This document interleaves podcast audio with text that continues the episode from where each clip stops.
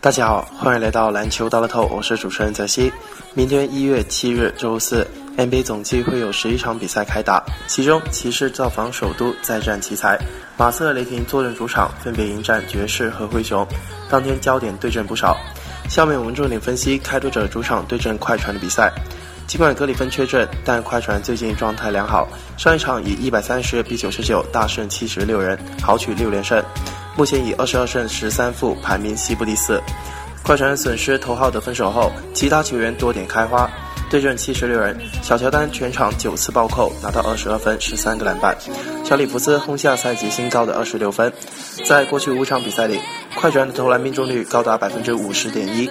虽然明天是客场作战，但球队已经休息多日，体能占有优势。开拓者上一战迎来利拉德的复出，但在主场以七十八比九十一不敌灰熊，而且七十八分也创下赛季的新低。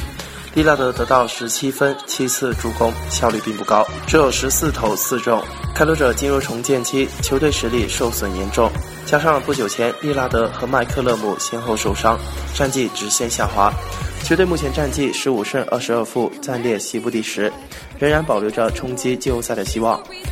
虽然开拓者本赛季的竞争力明显下降，但是球队在与快船的比赛中并不处于下风。两队本赛季已经交手两次，双方主场各下一城。明天是两队本赛季第三次交锋。本场比赛竞彩开出快船做客让三点五分。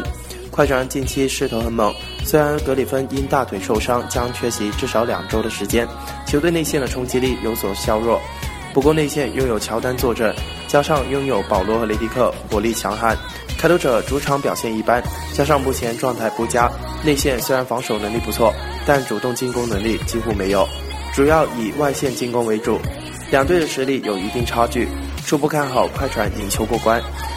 针对 NBA 明天的赛事，我们团队继续会有所发送，欢迎各位球迷继续跟进。详情大家可以拨打客服热线幺八二四四九零八八二三幺八二四四九零八八二三。篮球大乐透，今天节目就到这里结束，我是泽西，我们下期再见。